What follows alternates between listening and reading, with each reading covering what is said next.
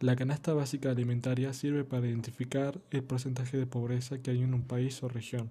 El aumento de esta en nuestra región afecta a la alimentación y nutrición de las familias las cuales ya estaban en un límite y afecta a su salud al tener en cuenta que no podrán satisfacer sus necesidades nutricionales. También porque les puede perjudicar por el reemplazo de ciertos alimentos por otros más baratos que no cuenten con el mismo aporte nutricional, provocando problemas de salud leves como graves. La salud que propongo como futuro profesional nutricionista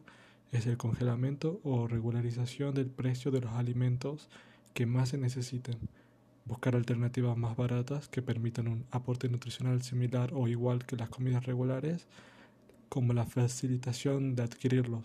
para que la mayoría de las familias puedan satisfacer sus necesidades nutricionales a pesar de un incremento en las comidas convencionales.